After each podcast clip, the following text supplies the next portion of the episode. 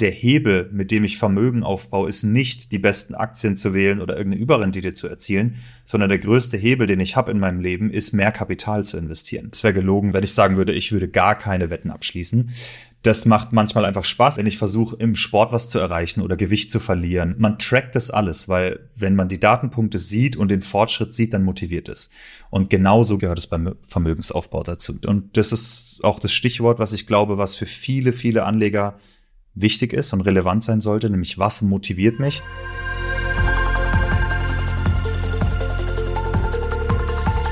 Hallo zusammen, ich bin Susanne von JustETF und wir sagen euch ja, Panikverkäufe sind keine gute Idee, bleib besser bei deiner Strategie. Stellt sich die Frage, was ist eigentlich eine Portfoliostrategie und wie finde ich die richtige für mich? Darüber spreche ich heute mit meinem Gast Sumit Kumar. Er hat eigentlich als angestellter Programmierer gearbeitet und dann aber seinen Job geschmissen, um das Fintech Parkett zu gründen. Parkett ist ein Tool, mit dem du dein Portfolio tracken kannst und zwar über verschiedene Depots hinweg und ja auch alle möglichen Assetklassen wie zum Beispiel Krypto, ETFs, Aktien oder Cash. In kürzester Zeit ist es eines der beliebtesten Tools dieser Art geworden. Parkett erreicht inzwischen 200.000 registrierte Nutzer und strebt an, bis zum Ende des Jahres einen Umsatz von einer Million Euro zu erreichen. Erstmal herzlichen Glückwunsch zu dieser doch guten Entwicklung und schön, dass du da bist. Vielen Dank. Freut mich da zu sein. Fangen wir mal ganz groß an. Strategie, was heißt das eigentlich in dem Zusammenhang mit Finanzen und Portfolios? Eine Definition, die für uns mittlerweile gilt, das ist einfach die Art, wie jemand, wie ein, ein Investor, ein Anleger sich dafür entschieden hat, Vermögen aufzubauen. Diese Strategie, das können verschiedene Strategien sein, das kann eine Strategie sein, die die ganze Zeit verfolgt wird. Häufig findet man am Anfang erstmal noch raus, was man möchte, wechselt die Strategie gegebenenfalls auch häufiger oder hat gar keine. Aber im Endeffekt ist es irgendwann wichtig, dass man für sich eine, sagen wir mal, eine Art des Vermögensaufbaus findet. Ähm, des Vermögensaufbaus können wir Strategie nennen und dann dabei bleibt, damit man eben nicht so häufig hin und her springt. Ja, denn das Sprichwort sagt, hin und her macht Taschen leer und das ist leider definitiv wahr auf lange Sicht. Wie hast du selbst deine Strategie gefunden und was ist es eigentlich für eine?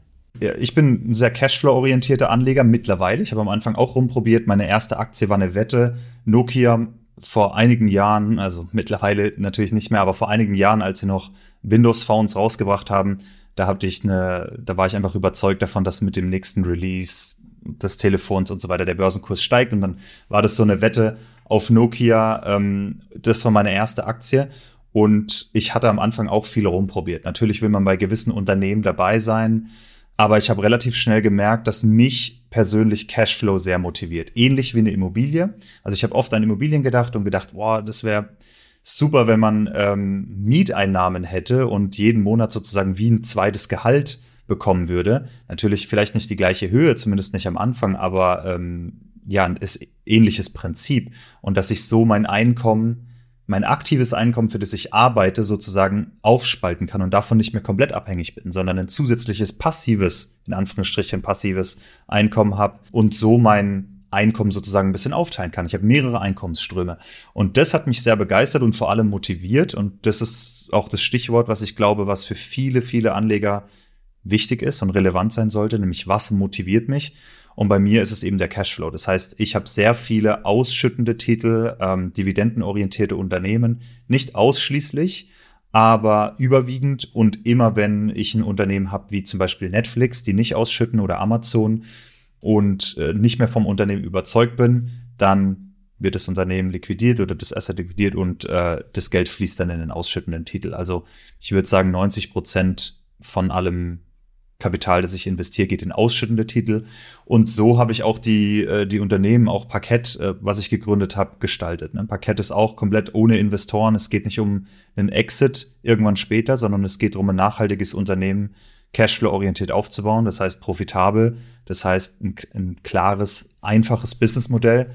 Und so zieht sich das eigentlich, diese Strategie durch alles, was ich mache. Nicht nur investieren an der Börse, sondern auch Unternehmensgründung und, und andere Dinge ja, wenn man das jetzt zusammenfasst unter dem Thema Anlagestrategie, ist ja im Prinzip für dich als Unternehmer Parkett auch ein Asset. Genau, wie für andere das Haus, das sie kaufen oder äh, die Wohnung, die sie unter, untervermieten oder vermieten, ist natürlich auch, wenn man ein Unternehmen gründet, ist das eine Art Investition. Und äh, mal aus dem Nähkästchen gesprochen, es ist auch so, dass ich natürlich nicht mehr so viel Kapital an, die, an der Börse investieren kann, wie als ich Angestellter war, weil ich mein Gehalt natürlich sehr reduziert habe und jetzt sozusagen meine Energie und Geld in dieses Unternehmen investiere in der Hoffnung natürlich, äh, dass es, dass es wächst und größer wird. Aber ob das klappt, werden wir am Ende des Tages sehen. Bisher läuft's gut. Aber ja, ein Unternehmen ist natürlich auch nichts anderes als eine Investition. Eine sehr große. Großes Klumpenrisiko, würde man sagen, glaube ich. Das stimmt. Vorhin hattest du eine Zahl erwähnt, 90 Prozent deines Depots sind so in Richtung eben Cashflow, äh, Cashflow orientiert. Was ist denn mit dem Rest? Ist das so Spielgeld oder was ist das? Es gibt immer mal wieder Unternehmen, von denen ich begeistert bin, wo ich gerne dabei sein möchte. Und ähm, dann gibt, ergibt sich auch mal wieder die Situation, dass ich mich mit einem Unternehmen stark beschäftige. Und wenn ich dann sage, okay, ich würde da gern dabei sein, ich bin der Meinung, in zehn Jahren wird sich das Unternehmen sehr gut entwickelt haben oder in 20 oder in 30 Jahren und ich möchte da drin eine Position aufbauen, ich möchte Teil des Unternehmens sein. Ich versuche das immer so aus einer Unternehmerbrille zu betrachten, nicht aus der Kurs steigt morgen dann kaufe ich auch da mal ein. Und dazu gehört eben sowas wie Netflix, dazu gehört sowas wie Amazon oder Tesla, wo ich Aktien gekauft habe, die eben nicht ausschütten. Üblicherweise trotzdem mit einem sehr langen Anlagehorizont. Also ich habe ganz, ganz selten irgendwelche Wetten, wo es darum geht, okay, die verkaufe ich in sechs Monaten wieder, äh, sondern es geht wirklich ums lange Halten. Und dann würde ich maximal verkaufen, wenn sich irgendwas an der Grundtheorie, warum ich investiert habe, geändert habe. Es wäre gelogen, wenn ich nicht, äh, wenn ich sagen würde, ich würde gar keine Wetten abschließen das macht manchmal einfach Spaß, aber ich versuche natürlich, dass das in einem sehr geringen Rahmen bleibt. Also fünf Prozent, ein Prozent äh, vom, vom, äh, vom Portfolio, dass man eben kleinere Wetten abschließen kann. Dann haben die keinen riesen Impact, wenn sie aufgehen, aber die haben auch keinen riesen Impact, wenn sie, wenn sie schief gehen. Aber das macht einfach manchmal Spaß. Was dich dazu bringt, von deiner Hauptstrategie abzuweichen, ähm, ist, wenn dich das Geschäftsmodell ähm, unternehmerisch überzeugt. Kann man das so zusammenfassen? Das muss nicht immer nur das Geschäftsmodell sein. Ähm, ich schaue oft auf die, auf das Management-Team oder auf den Gründer beziehungsweise ähm, CEO äh, oder Gründerin, CEO, äh, wenn ich die, die Interviews anschaue und, und ich einfach von der Person auch begeistert bin oder überzeugt bin. Auch das ist häufig ein großer Grund äh, zu investieren für mich. Aber so hat jeder seine eigenen Sachen. Ne? Es gibt auch natürlich Leute, die sehr auf Zahlen äh, schauen ähm, oder auf die Produkte. Das geht natürlich auch. Also ich mache mal ein ganz konkretes Beispiel. Ich bin, ich habe eine junge Tochter und wenn ich dann manchmal sehe, wie plötzlich in den kompletten Kitas und, und bei allen Kindern das gleiche Spielzeug steht und ich schaue, welch, welches Unternehmen steckt denn dahinter. Und dann versuche ich da ein bisschen zu recherchieren und dann sehe ich, okay, die reiten gerade eine Riesenwelle, da geht's richtig ab bei denen. Und dann gucke ich, ob ich da nicht Teil davon sein will und ähm, ob ich da eine kleine Position aufbaue, selbst wenn sie nicht in meine Strategie passt. Wie gesagt, das ist ein kleiner Teil immer meines, meines Kapitals, das ich investiere. Aber das klingt schon alles sehr zeitintensiv, weil wenn du sagst, du musst dich da, du beschäftigst dich mit den Gründern, mit dem Team dahinter. Kannst du ungefähr sagen, wie viel Zeit du so aufwendest? Also ich würde wirklich sagen, es ist sehr wenig. Ähm, das meiste, was ich investiere, äh, und da reden wir wirklich von über 90 Prozent, das geht über Sparpläne in, in Assets, in Aktien oder ETFs, die ich mir schon vor vier Jahren rausgesucht habe. Aber sagen wir mal, ein oder zweimal im Jahr äh, gibt es dann eine Aktie oder ein Unternehmen, die mich überzeugen, da doch rein zu investieren und dann verwende ich da, lass es insgesamt acht Stunden sein. Ich lese dann Aktienanalysen dazu, ich schaue mir ein paar Interviews an, ich schaue mir die Webseite an, vielleicht habe ich die Produkte schon, vielleicht nicht. Ähm, und dann gibt es so ein paar Dinge, wo ich eben recherchiere. Ich höre mir einen Earnings Call an, also den letzten Earnings Call, den die hatten, um so ein bisschen ein Verständnis zu bekommen, wie, ja, wie kommuniziert das Unternehmen, wie kommunizieren die Executives, der CFO, der CEO und ähm, wo, wo gibt es die Probleme und so weiter. Und wenn es dann, wenn, wenn ich mich dann dazu entscheide, dann würde ich es machen. Aber das sind acht Stunden, vielleicht zehn Stunden und das zweimal im Jahr. Also ich halte es für sehr, sehr überschaubar insgesamt. Du hast jetzt ein bisschen über deine Strategie gesprochen. Was kannst du denn sagen, so vielleicht auch auf Basis der Daten von den Nutzern von Parkett, was sind so andere Strategien, die man fahren kann? Wir sehen das vor allem daran, welche Features gewünscht sind und ähm, wozu wir häufig Fragen bekommen, also wo wir dann auch Content dazu schreiben. Definitiv ist die Dividendenstrategie sehr beliebt, aber man muss auch sagen, das ist oft so zyklisch. Also jetzt in letzter Zeit sind Dividenden wieder ein bisschen populärer geworden. Die sind auch gerade richtig hoch. Also gerade kam wieder eine Meldung, dass es quasi ein neuer Rekord gebrochen worden ist, jetzt für das zweite Quartal, wenn ich es richtig im Kopf habe. Und letztes Jahr waren sie auch extrem hoch. Also nachvollziehbar, dass man da dran partizipieren möchte. Genau, und auch, äh, also generell hat sich ja der Markt ein bisschen gedreht und Profitabilität ist mehr in, aber trotzdem gibt es alle möglichen anderen Strategien und Mixe davon. Also das einfachste oder das simpelste, glaube ich, was auch für einen Großteil der Anleger ist, die nicht viel Zeit reinstecken wollen, ist eben simpel. Ich habe ein, zwei ETFs, mit welcher Abdeckung auch immer, MSCI World oder FTSE All World oder ähnliches, ähm, vielleicht noch ein paar äh, Satelliten oder speziellere ETFs und das war's und da geht ein Sparplan rein und man guckt wirklich selten ins Depot. Das gibt es. Ähm, es gibt natürlich die Leute, die andere Anlageklassen angehen, also sagen wir mal Anleihen, Zertifikate, das sehen wir häufig. Es gibt die Trader, die mehrmals am Tag kaufen und verkaufen oder auch mehrmals pro Woche. Das kommt immer darauf an, was für Wetten abgeschlossen werden. Ähm, Shortseller, die auch in die andere Richtung Wetten abschließen. Es gibt Nutzer, die überwiegend auf Krypto setzen, also dies umgekehrt machen wie ich quasi. 90 Prozent ihrer Assets sind in Krypto. Ich habe zum Beispiel unter ein Prozent in Krypto und das auch nur aus äh, FOMO-Gründen, weil ich es nicht verpassen wollte, aber nicht, weil ich großartig überzeugt bin. Ähm, aber das äh, gibt es in unserer Community natürlich auch, auch eben ganz andere Seiten. Ja? Also Leute, die sehr, sehr in Krypto gehen. Und jetzt in letzter Zeit Cash. Also seit die Zinsen steigen, sehen wir auch in der Community, dass ähm, entsprechend Zinsen ausgeschüttet werden. Das kann man auch über, über Parkett tracken. In gewisser Form kann ich ja auch sagen, so, okay, ich folge meinen Überzeugungen. Da ist so das Thema ESG natürlich relativ groß bekannt. Also zu sagen, okay, ich will nicht zum Beispiel in Tabak- oder Ölkonzerne investieren, auch wenn ich damit zum Beispiel im vergangenen Jahr ja im Endeffekt Verluste gemacht habe oder vielleicht nicht Verluste gemacht habe, aber eben nicht so viel Rendite gemacht hat, wie wenn ich meinetwegen zum Beispiel in MSCI World ohne diesen ESG-Fokus nehme. Siehst du sowas ähm, von euren Nutzern mehr, vermehrt, ähm, dass es sowas gibt, zum Beispiel eben so eine ESG Strategie oder dass man eher sagt, nee, gar nicht. Ähm, kannst, kannst du dazu was sagen? Dass sie hochgekommen sind in, in den letzten Jahren, das sieht man definitiv, dass es populärere Assets dadurch gibt und dass es immer mehr Assets gibt, also ETFs und Co., die sich darauf spezialisieren. Ähm, das sieht man definitiv und das würde es auch nicht geben, wenn es da keinen öffentlichen Anklang finden würde. Äh, ich würde nicht sagen, dass deswegen irgendwie Aktionäre von äh, Shell oder, oder sonst irgendwo, dass das dadurch abgenommen hat. Äh, ich glaube, ähm, es gibt lediglich mehr Finanzinstrumente für Leute, die, ich sag mal, ähm, Renewables und erneuerbare und nachhaltige äh, Investitionen, die da investieren wollen. Ich glaube, davor gab es einfach nicht großartig Auswahl dafür oder man musste sich wirklich selber sehr mühevoll ähm, aussuchen. An Finanzprodukten gibt es definitiv mehr und äh, die Personen, die, die da investieren wollen oder denen das wichtig ist, die gehen da natürlich rein. Das heißt, das, das ist definitiv ein Wachstum. Bei Parkett an sich, wir haben da eine ganz eigene Art, da ranzugehen, weil wir halt auch überlegt haben, okay, wie können wir denn unseren Beitrag leisten? Ähm, ich persönlich habe zum Beispiel keine speziellen ESG-Produkte da drin, aber wir spenden ein Prozent vom Umsatz an Klimaschutzprojekte. Einfach Topline, ein Prozent jeden Monat, jedes Jahr geht, geht direkt an Klimaschutzprojekte. So leisten wir ein bisschen unseren Beitrag und äh, das, da haben wir auch oft gehört aus unserer Community, dass das unseren Kunden ähm, ja einfach sehr ein sehr positives Ding ist für die. Ja. Die, die mögen das sehr, dass sie auch wissen, ein Prozent von dem Geld, das sie in Parkett stecken oder äh, das sie, das sie bezahlen, geht direkt an Klimaschutz. Hast du einen Tipp, wie man so eine passende Strategie für sich finden kann aus diesen vielen Strategien, die du jetzt so ein bisschen skizziert hast?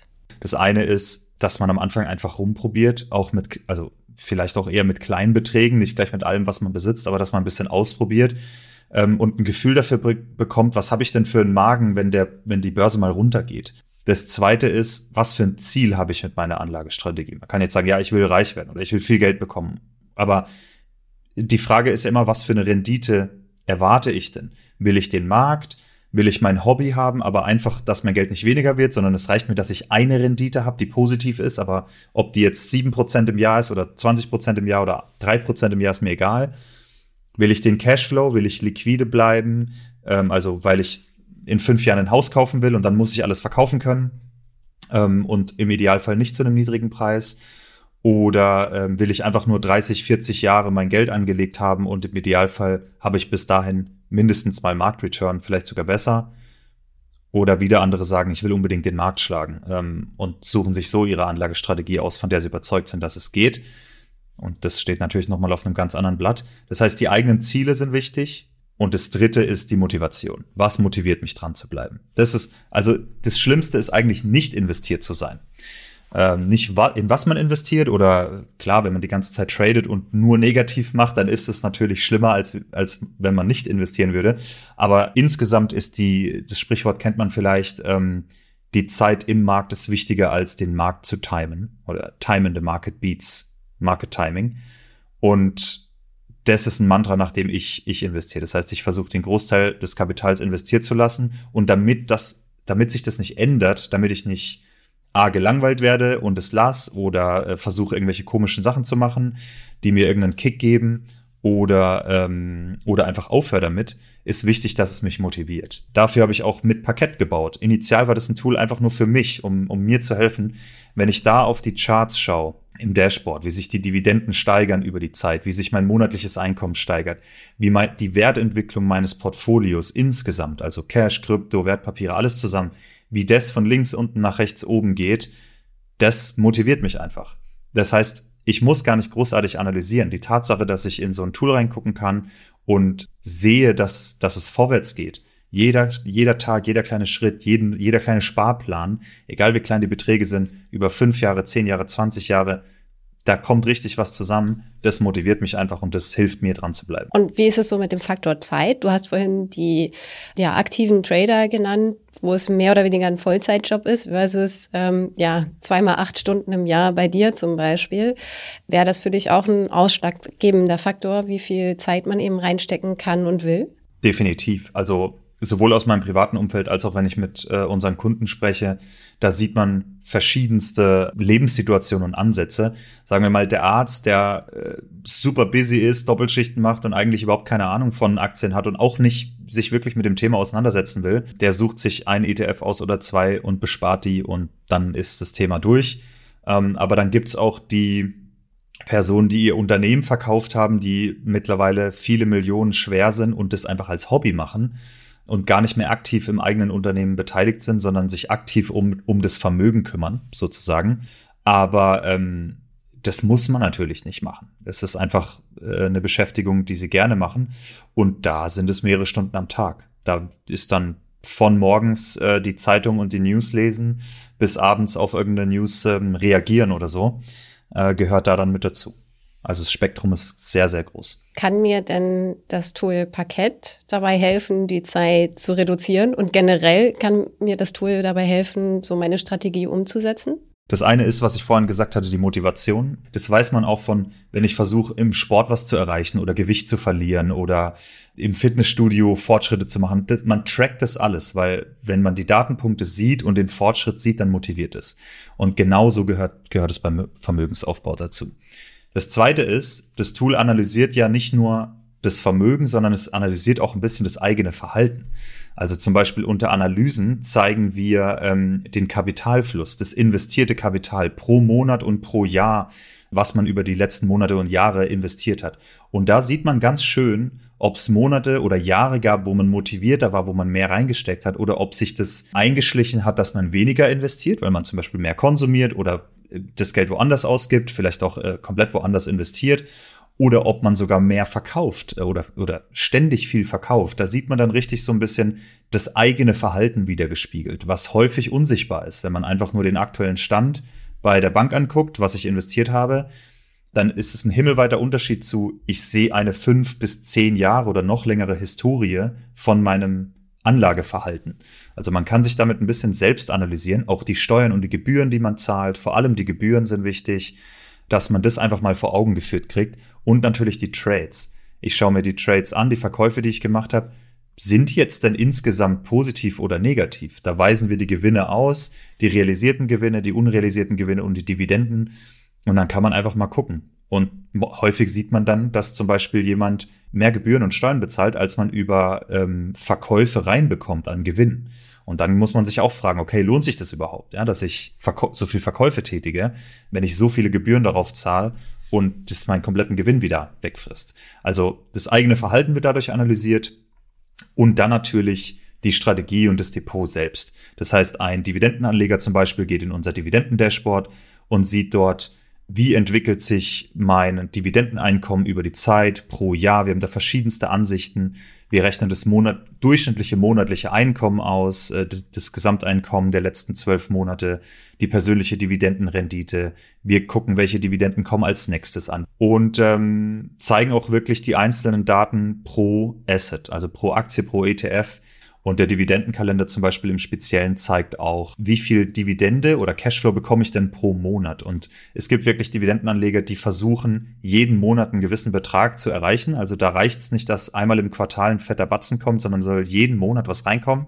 Das heißt, man versucht es so ein bisschen aufzuteilen. Ich nehme noch ein weiteres Beispiel. Wenn man jetzt Trader ist, dann sind natürlich unsere Aktivitäten interessant. Da gibt's dann viele Filtermöglichkeiten und so eine Art Tagebuch. Also ich kann mir Notizen machen, warum habe ich verkauft oder was war meine Investmenthypothese, kann Notizen zu den einzelnen Transaktionen machen. Ich sehe die durchschnittliche Haltedauer der Aktien, die ich verkauft habe. Ich sehe natürlich den realisierten Gewinn und die Performance, was für mein ursprünglicher Kaufwert. Da kommt es jetzt auf die Strategie an, aber wir sehen das an den Feature-Wünschen aus unserer Community, welche Features, welche Auswertungen, welche KPIs, Metriken sollen wir bereitstellen, damit unsere Nutzer ihre Strategie bestmöglich verfolgen können? Ich habe ein paar Entweder-Oder-Fragen mitgebracht und es wäre schön, wenn du dich für eine der beiden Optionen entscheiden könntest, wenn das möglich ist. Allwetter-Portfolio oder Core Satellite? Core Satellite. Ein Depot oder mehrere? Mehrere. Rolex oder NFT? Rolex. Warum? Ja, ich bin kein Fan von NFTs, ehrlich gesagt. Ähm, die Rolex kann ich mir zumindest jeden Tag anschauen und genießen. Kann man diese beiden Optionen eigentlich äh, bei Packet auch schon tracken? Über sozusagen Cash-Positionen könnte man, äh, könnte man das tracken, aber wir, wir werden noch Support für generell, sagen wir mal, alle möglichen Assets äh, liefern. Briefmarken, Porsche und so weiter. Das steht auch noch auf der Roadmap. Mieten oder kaufen? Also aktuell mieten. Und die letzte Frage wird sehr einfach für dich. Thesaurierend oder ausschüttend? Ausschüttend. Das, das ist wirklich einfach. Wenn ich ein Portfolio habe mit ähm, verschiedensten Assets drin, aber noch keine Strategie.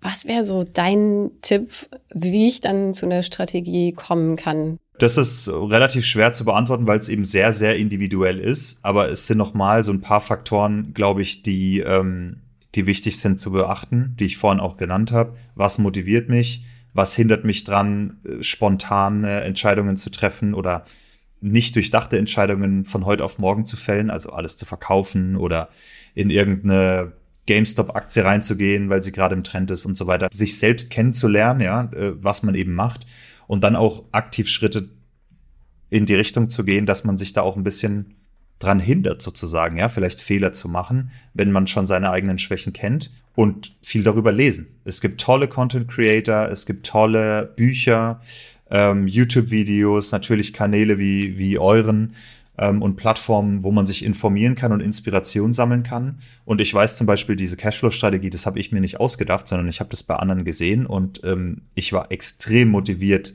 mir auch sowas aufzubauen.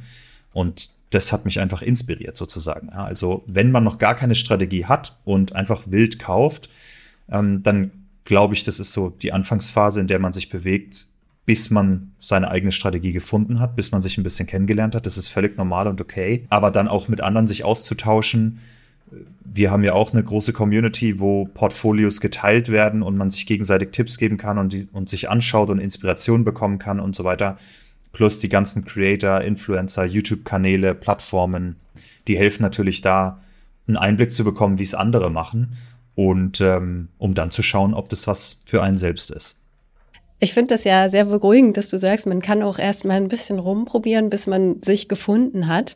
Aber dann kommt man eben vielleicht zu einer Situation, wo man dann irgendwie Sachen im Portfolio liegen hat, die man sich nicht nochmal kaufen würde und da, wo man sich so denkt, so, hm, behalte ich das jetzt oder nicht? Ich weiß nicht, ob du sowas noch hast oder wie du damit umgehst. Ja, lässt du sowas einfach liegen oder verkaufst du? Wie räumst du auf und passt dein Portfolio wieder an die Strategie an, wenn es dann doch mal vorbeigegangen ist? Zwei Dinge, die bei mir zumindest relevant waren, die, die treffen nicht unbedingt auf jeden zu. Für mich war relativ klar, der Hebel, mit dem ich Vermögen aufbaue, ist nicht die besten Aktien zu wählen oder irgendeine Überrendite zu erzielen, sondern der größte Hebel, den ich habe in meinem Leben, ist mehr Kapital zu investieren.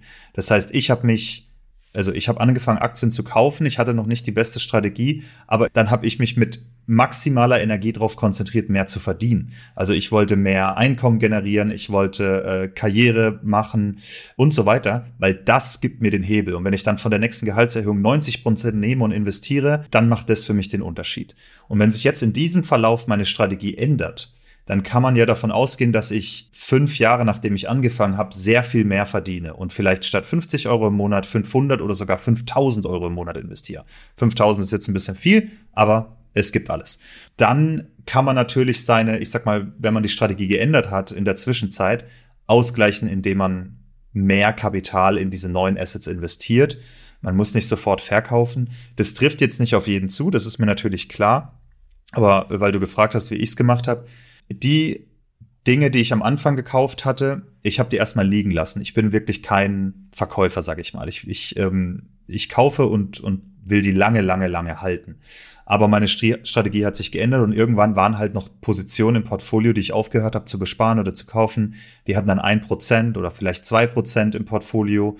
Manche waren im Plus, manche im Minus und ich habe die einfach liegen lassen. Und irgendwann, nach, glaube ich, vier Jahren, habe ich gesagt, okay, jetzt mache ich einmal ein großes Rebalancing und habe quasi alle kleinen Werte verkauft. Alles, was unter ein Prozent war, habe ich verkauft. Alles, was ich nicht mehr bespart habe oder wovon ich gar nicht mehr überzeugt war oder was hohe Gebühren hatte, dann bin ich da einmal komplett raus. Ich habe teilweise Verluste gegessen äh, dadurch, die Verluste akzeptiert. Teilweise gab es auch realisierte Gewinne, aber es war völlig egal, weil es eigentlich kleine Beträge sind und wenn man einen Anlagehorizont hat von 30 Jahren, dann macht es am Ende auch keinen Unterschied. Dann ging es mir darum, einmal richtig aufzuräumen und, und dann ist gut.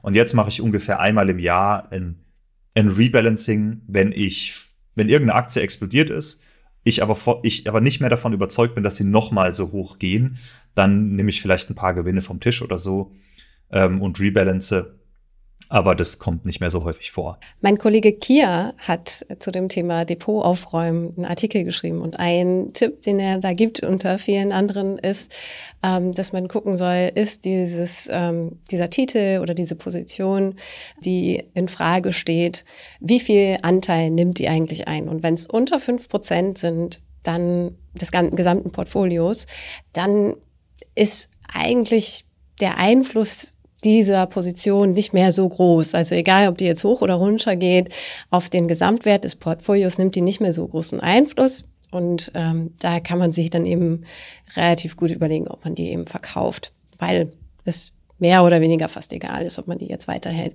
Das wäre ja zum Beispiel sowas, was ich über Parkett relativ einfach rausfinden könnte, wie viel Anteil so eine fragliche Position in meinem Portfolio hat, um die rauszuschmeißen im Zweifel.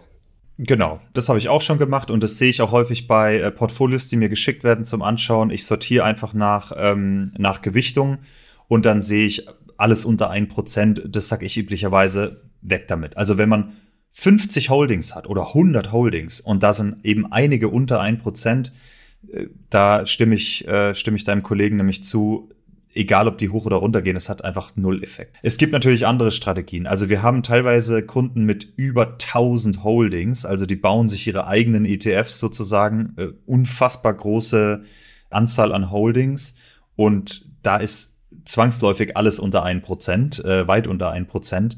Was können Schwierigkeiten sein, um meine Portfoliostrategie umzusetzen? Privater finanzieller Druck natürlich. Also ähm, ich brauche jetzt plötzlich Geld, das ich eigentlich investiert habe. Das sieht man dann häufig, wenn man eine große finanzielle Entscheidung trifft, zum Beispiel ein Haus kaufen oder eine Wohnung kaufen. Oder man braucht das Geld für, für irgendwas anderes. Also äh, gibt ja immer irgendwelche privaten Situationen, wo das gegebenenfalls mal passieren kann. Ein Unternehmen gründen oder wenn man sein Regeleinkommen quasi signifikant reduzieren muss. Also aus privater äh, Erfahrung kann ich sagen, Elternzeit ist so eine Sache, die äh, das Einkommen sehr reduziert. Ähm, ein Unternehmen gründen wird wahrscheinlich am Anfang vor allem das Gehalt reduzieren und dann äh, die Strategie verfolgen, zum Beispiel bei mir ein hohes Cashflow-Depot aufzubauen, das vom Kapital lebt, das man reinsteckt, ist dann natürlich schwer umzusetzen und verzögert sich einfach ein ganzes Stück. Und äh, ja, deswegen private Schwierigkeiten gehören da definitiv dazu. Dann ein schwieriger Markt. Wenn der Markt nicht mitspielt oder einfach keinen Spaß macht oder alles geht runter und äh, man investiert und es sieht einfach alles rot aus, äh, das ist natürlich ein Test für, den, für die eigene Psyche, für den eigenen Magen. Und äh, ja, wenn man damit nicht, nicht umgehen kann oder umgehen möchte, dann ähm, erschwert das natürlich sehr die Strategie, egal welche man sich ausgesucht hat. Und wenn man sich, wenn man durch FOMO oder äh, einfach irgendwelche Trends sich halt ablenken lässt. Ja, also wenn dann eine NFT-Welle um die Ecke kommt oder Krypto oder irgendein, ähm, irgendein Stock, der gerade gehypt wird, wie GameStop oder AMC, und dass man sich da dann davon eben ein bisschen blenden lässt und sagt, ich ich versuche, die kurzen, schnellen Gewinne zu bekommen und, und, und, und äh, opfere dafür mindestens mal einen Teil meiner langfristigen Strategie. Das sind natürlich Dinge, die alle alle im Weg stehen. Mein Eindruck war ehrlich gesagt bei GameStop insbesondere eigentlich auch eher, dass das aktivistisch geprägt war irgendwann. Also gar nicht mehr so sehr um das eigene Anlageziel ging, sondern einfach nur so, ja, wir wischen denen eins aus für das eigene Vermögen unter Umständen eher kontraproduktiv ist. Aber also man kann das ja gerne machen. Die Frage ist, ob man selber, also es gab mehr als genug Leute, die da Geld verloren haben. Und wenn die sagen, hey, mir war es die 50.000 Euro, die ich verloren habe, wert, den Leuten was eins auszuwischen, dann okay, dann war es ein teurer Streich, fein. Aber das ist ja keine, das ist ja keine Anlagestrategie. Und äh, ich glaube, mehr als genug Leute haben da versucht, auch noch äh, ja schnell reich zu werden und sich die Finger verbrannt. Krypto ja genauso. Es gibt einfach immer Leute, die das schnelle Geld suchen. Immer und überall. Das wird, glaube ich, auch nie, nie weg sein.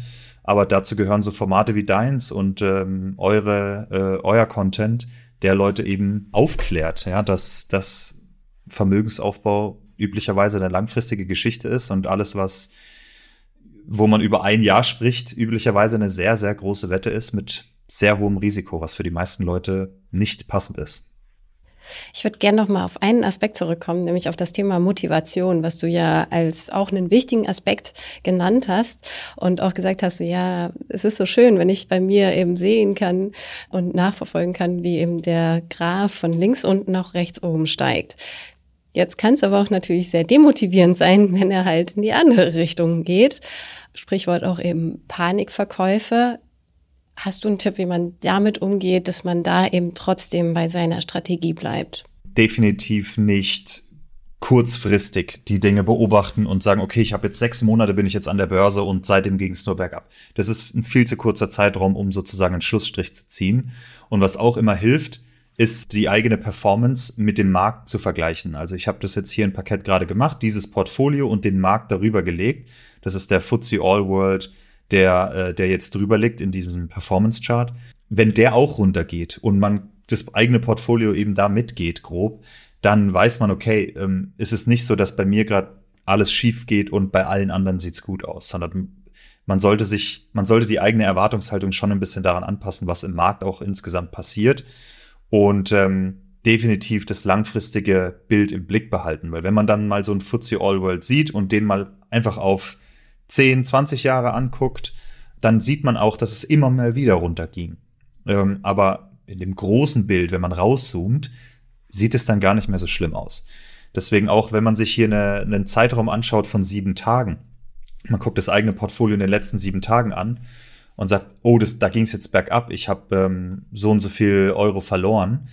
Das ist eben nur ein Ausschnitt. Ja, und nochmal rauszuzoomen und das gesamte Bild anzugucken, das ist sehr wichtig. Wie gesagt, dafür muss man aber auch mal ein bisschen im Markt gewesen sein und eine Zeit lang investieren, weil wenn ich ein Jahr an der Börse bin, zwei Jahre an der Börse bin, auch das ist noch kein langer Zeitraum, sondern zehn Jahre ist ein langer Zeitraum, 20 Jahre und so weiter. Also da, das muss man einfach ein bisschen versuchen in Kontext zu setzen, aber das ist, es ist schwer. Das will ich gar nicht äh, ähm, irgendwie relativieren oder so. Mir ist völlig klar, wenn man anfängt mit der Börse und es geht nur bergab, wenn man das jetzt, sagen wir, in einem Zeitraum macht, wo es einfach runtergeht, dann ist es hart. Wichtig ist, dass man sich da nicht die Finger verbrennt und es nie wieder weitermacht, sondern ja, meiner Meinung nach dranbleiben. Wenn der Markt runtergeht, ist es eher eine Chance. Aber ähm, selbst wenn man sechs Monate Pause macht und dann wieder zurückkommt und es dann nochmal probiert, äh, dann ist, dann, dann ist es halt das. Aber da gehört eben Educational Content dazu. Hauptsache dranbleiben ist auf jeden Fall eine sehr gute Message. Lieber Sumit, vielen Dank für das Gespräch. Sehr gerne. Vielen Dank für die Einladung, Susanne. Und dir vielen Dank fürs Zuhören. Wenn dir der Podcast gefallen hat, dann lass uns doch ein Abo da. Und wir freuen uns natürlich auch über eine gute Bewertung auf Spotify, Apple Podcast oder in der Podcast-App deiner Wahl. Vielen Dank an Anja für die Redaktion und Johannes für die Post. Du hörst Just ETF, den Podcast mit mir, Susanne. Dir viel Erfolg beim Anlegen und bis zum nächsten Mal.